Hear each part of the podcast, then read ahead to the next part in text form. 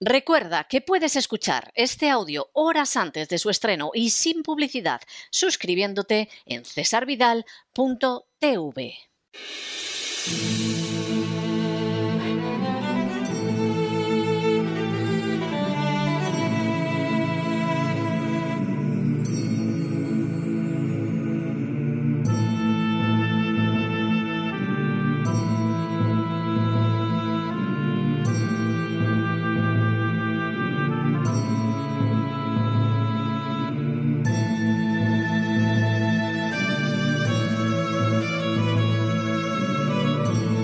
La voz con César Vidal, desde el exilio.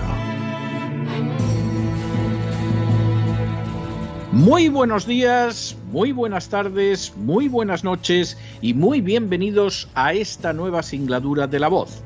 Soy César Vidal, hoy es el miércoles 16 de febrero de 2022 y me dirijo a los hispanoparlantes de ambos hemisferios a los situados a uno y otro lado del Atlántico y como siempre lo hago desde el exilio.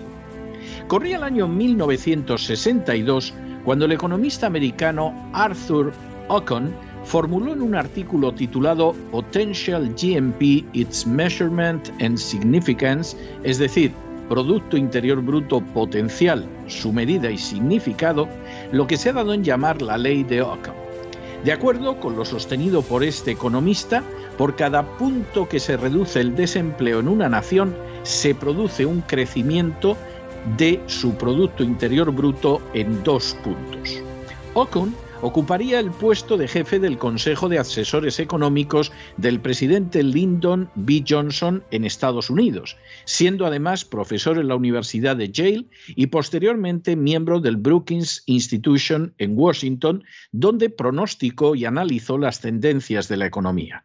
De manera bien significativa, Ocon no solo colocó el foco de la economía sobre los efectos del desempleo en el crecimiento nacional, sino que además estableció un índice de miseria que permite conocer cuál es la situación real de la economía en relación con los trabajadores.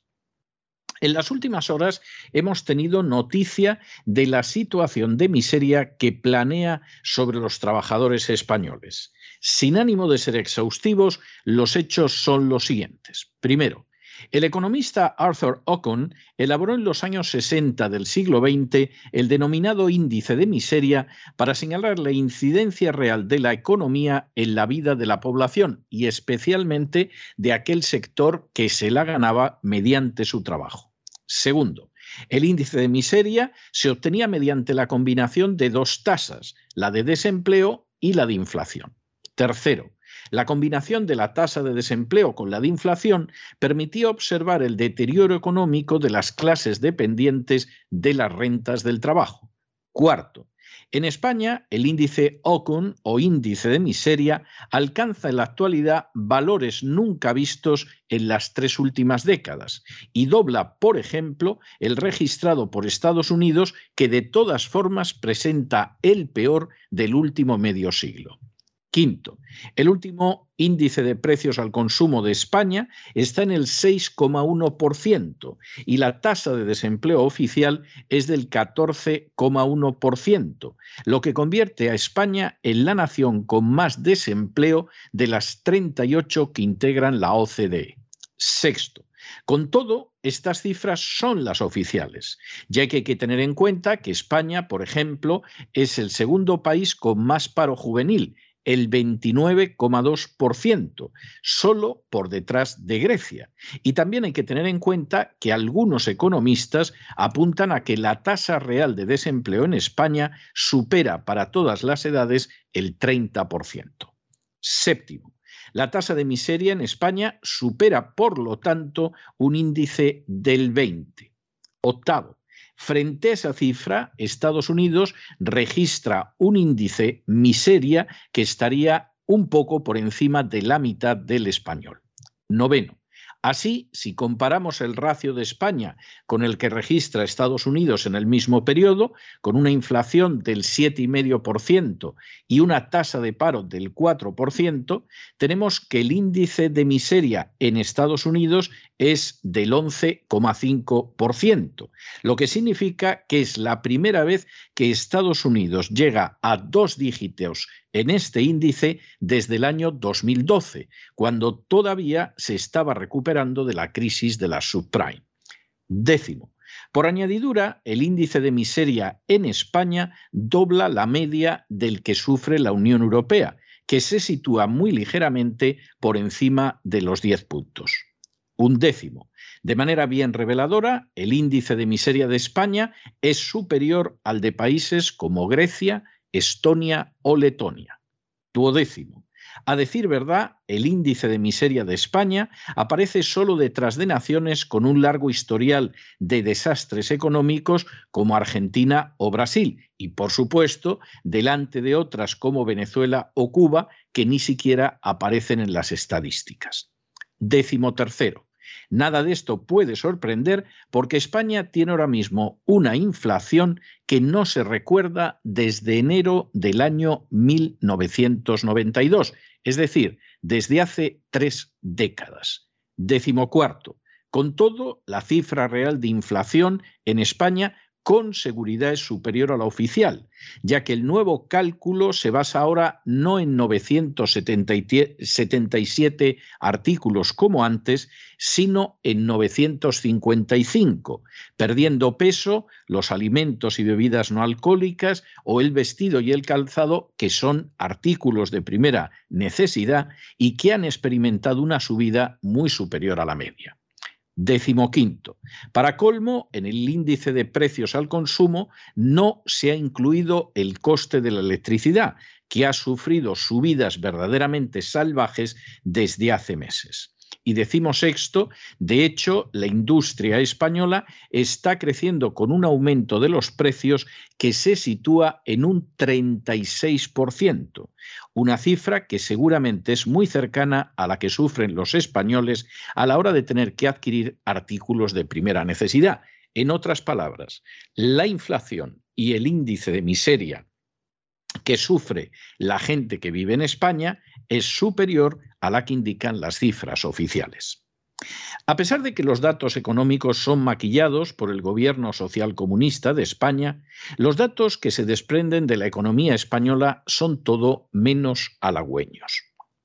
Se trata de una economía en la que se cruza el peligro de esta inflación con el de un aumento continuado del índice de miseria. En primer lugar, la estanflación deriva de un estancamiento económico al que se suma la inflación.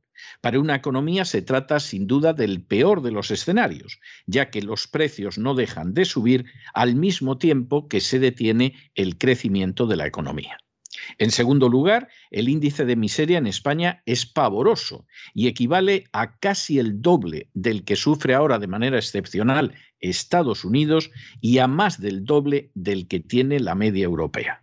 Las consecuencias en desempleo, empobrecimiento y pérdida de la calidad de vida se pueden intentar ocultar, pero son vividas a diario, muchas veces de manera angustiosa, por los españoles.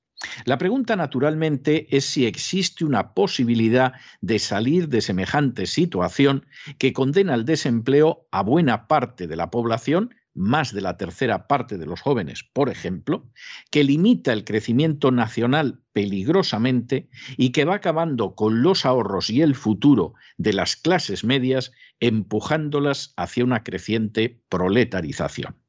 La respuesta es que la salida existe, pero solo puede darse primero mediante una drástica reducción del gasto público que libere a las arcas del Estado de centenares de miles de empleos inútiles y de otros gastos innecesarios.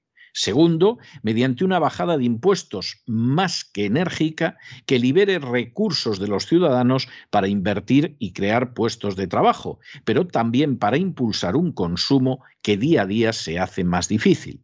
Y tercero, mediante un mercado de trabajo que, como el que hay en Estados Unidos o en el resto de la Europa comunitaria, es flexible.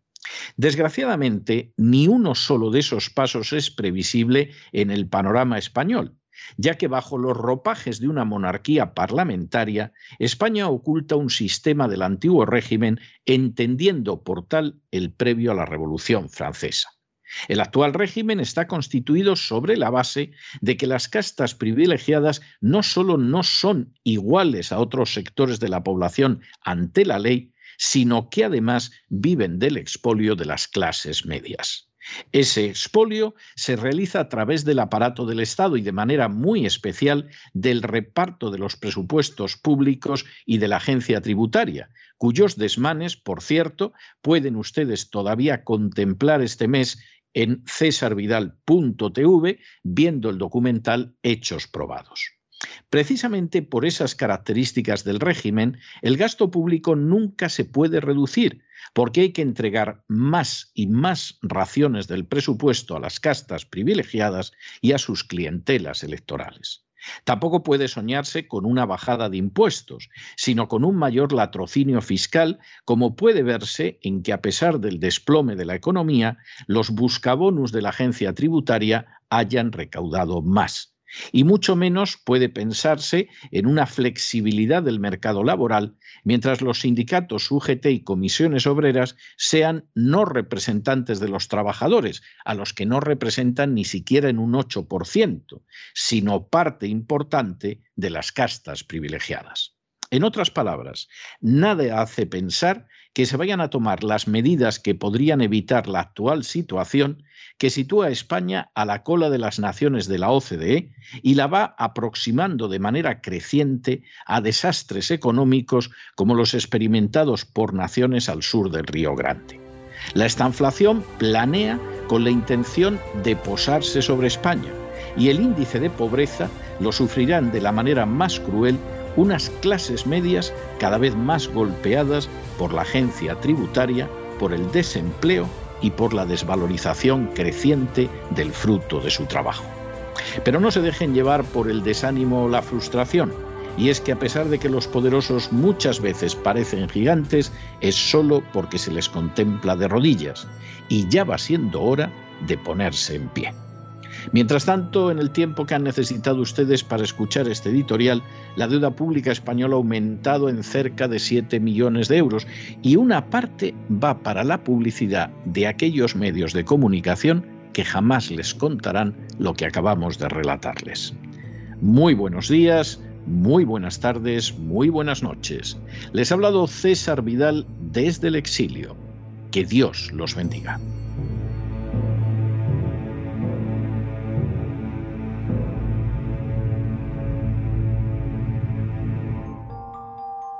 Esta sección está patrocinada por crowdfunding con el siguiente mensaje. Nuestro Señor Jesucristo, el único Dios verdadero, es misericordioso y nuestro Salvador.